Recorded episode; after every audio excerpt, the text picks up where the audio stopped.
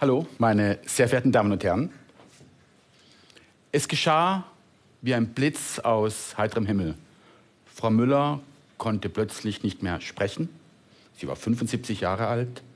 Der Mundwinkel hing und die rechte Seite war gelähmt. Ihr Sohn, der zufällig anwesend war, sagte dem Notarzt, sie war eigentlich völlig gesund. Sie hatte etwas hohen Blutdruck, sie sollte etwas Gewicht abnehmen, sie war geistig noch rege, ja, nicht mehr so fit wie früher, aber eigentlich war alles okay. Noch Jahre später leidet sie an den Folgen des Schlaganfalls, der Sprachstörungen.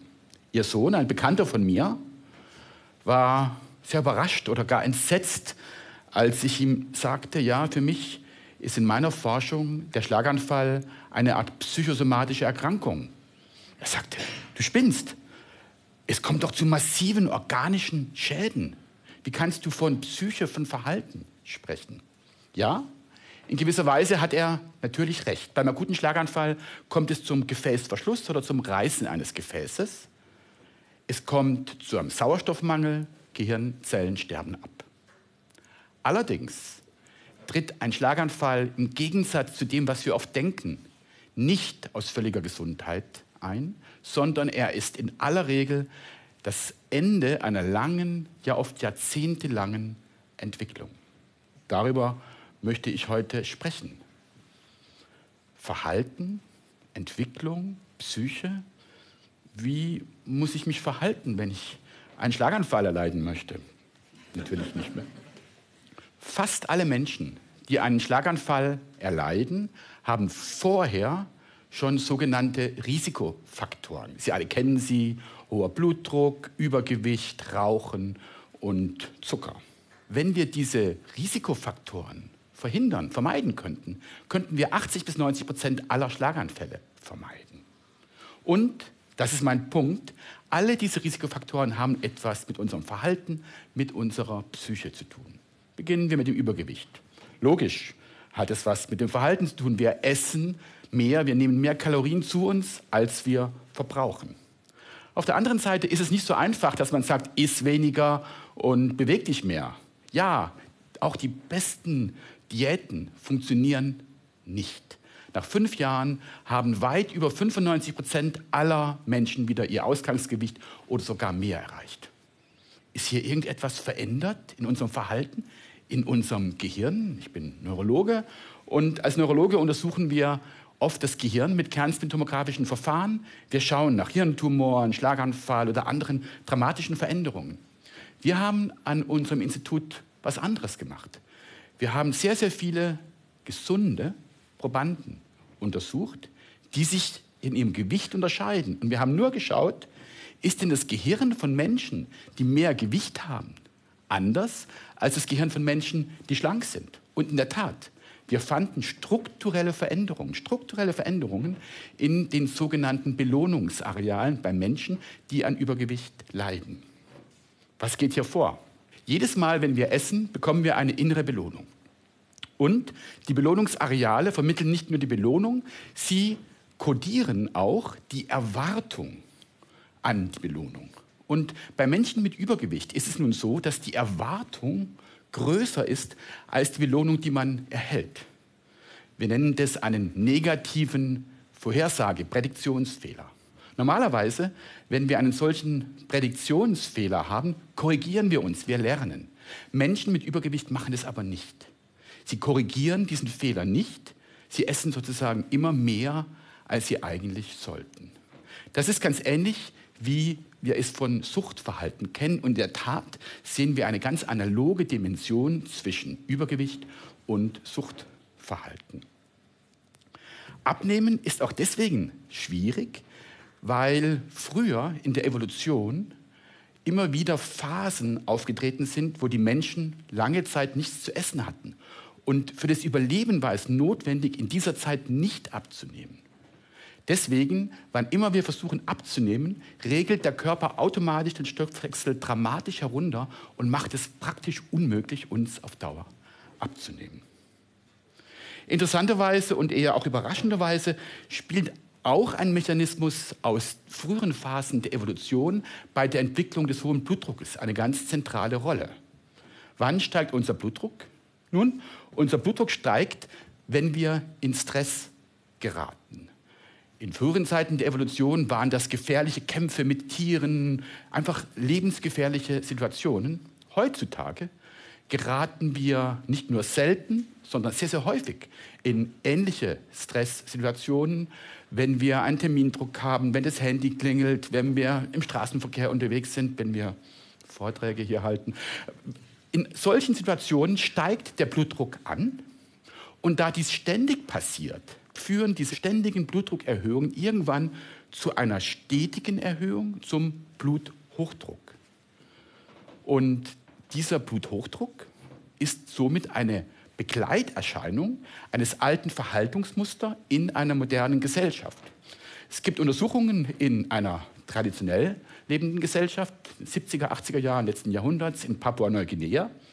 Da war der Blutdruck bei allen Menschen jeden Alters völlig normal. Es hat also etwas mit gesellschaftlichen Bedingungen zu tun.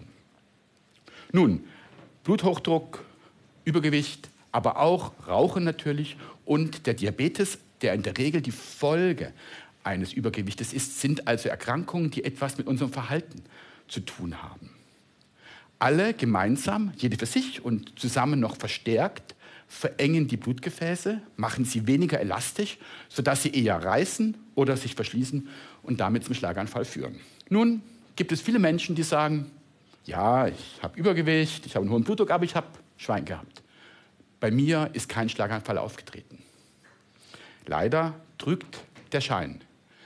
Wir haben übrigens Tausende von solchen Menschen in Leipzig aus der Normalbevölkerung genauestens kognitiv, also über ihre geistige Leistungsfähigkeit und im Kernspintomographen untersucht.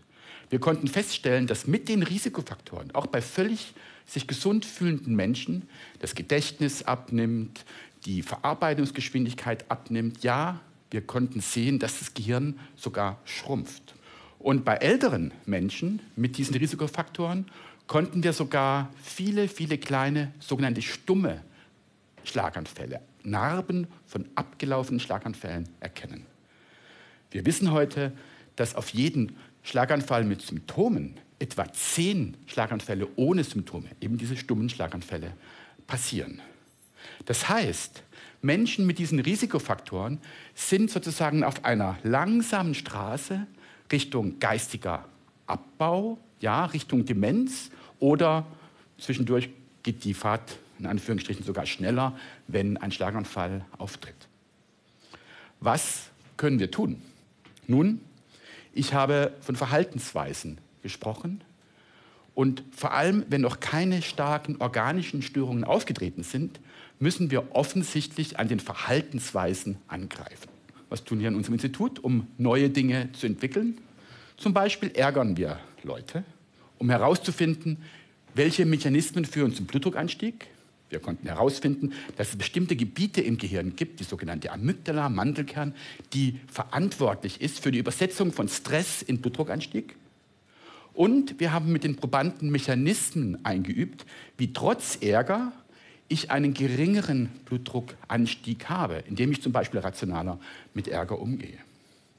Andere Wissenschaftler haben mit sogenannter kognitiver Verhaltenstherapie bei jungen Menschen, bei Jugendlichen sogenannte Fressanfälle vermeiden können. Wir arbeiten daran, mit sogenannten Biofeedback bestimmte Hirnwellen zu verstärken. Wir leiten also diese Hirnwellen mit der sogenannten Elektroenzephalographie, EEG, ab und wir wissen, dass bestimmte Hirnwellen, sogenannte Alpha-Wellen hier vorne im sogenannten frontalen Kortex, diese Hirnwellen sind in der Lage, innere Antriebe zu unterdrücken. Starke Gefühle, die zum Blutdruckanstieg führen oder auch unser dringender Wunsch, irgendetwas Süßes zu essen. Nun trainieren wir mit den Menschen, indem wir ihnen diese Hirnströme visuell darstellen, wie sie diese sogenannten Alpha-Rhythmen hochregulieren und damit diese inneren Antriebe unterdrücken. Und wenn sie das häufig machen, können sie das dann in ihr tägliches Leben übersetzen. Ein weiterer Punkt im fortgeschrittenen Stadium schließt oft die Gabe von Medikamenten ein. Wir wissen allerdings, dass dieselben Medikamente bei manchen Menschen wirksam sind und bei anderen leider vor allem Nebenwirkungen machen.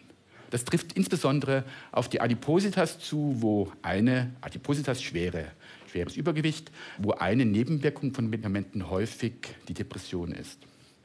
Wir haben mittlerweile einen Test entwickeln können bei einem Medikament, wo wir schon nach einer einmaligen Gabe herausfinden können, ob das Medikament wirkt und damit das Gewicht reduziert oder ob es nur Nebenwirkungen produziert.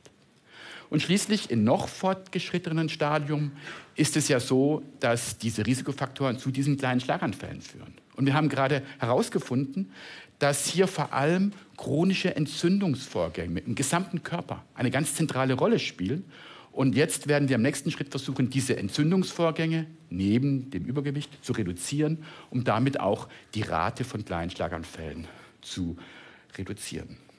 Nun sagen viele Menschen, aber sind es nicht einfach die Gene? Ja, es ist korrekt. Wir kennen Gene, die das Risiko an Bluthochdruck oder an Adipositas zu erkranken erhöhen.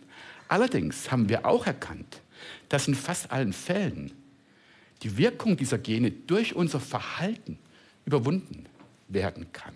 Wir sind also nicht unseren Genen ausgeliefert. Ein anderer Punkt, der häufig gemacht wird und der auch oft fatalistisch stimmt, dass man sagt, naja, das Ganze ist doch eigentlich eine gesellschaftliche Krankheit. Und in der Tat, wir wissen, dass gesellschaftliche Phänomene zu Adipositas und zu hohem Blutdruck führen. Wir wissen, dass zum Beispiel auch in reichen Ländern das Ausmaß an Übergewicht mit der Ungleichheit der Einkommensverteilung zusammenhängt. Wir wissen, dass Arbeitslosigkeit, Dauerstress, Wohnungslosigkeit, Einsamkeit mit einem hohen Blutdruck assoziiert ist. Das heißt, als Wissenschaftler und Arzt müssen wir auch uns alle überzeugen, auch die Gesellschaft insgesamt gesundheitsfördernd zu verändern. Sie sehen, also, es ist eine große Aufgabe, die vor uns steht. Einerseits müssen, wollen wir einzelne Menschen so durch Diagnostik und unser Wissen beraten, dass sie in Selbstverantwortung möglichst viel für die Verhinderung der Risikofaktoren tun. Andererseits müssen wir auch die gesellschaftlichen Rahmenbedingungen ändern.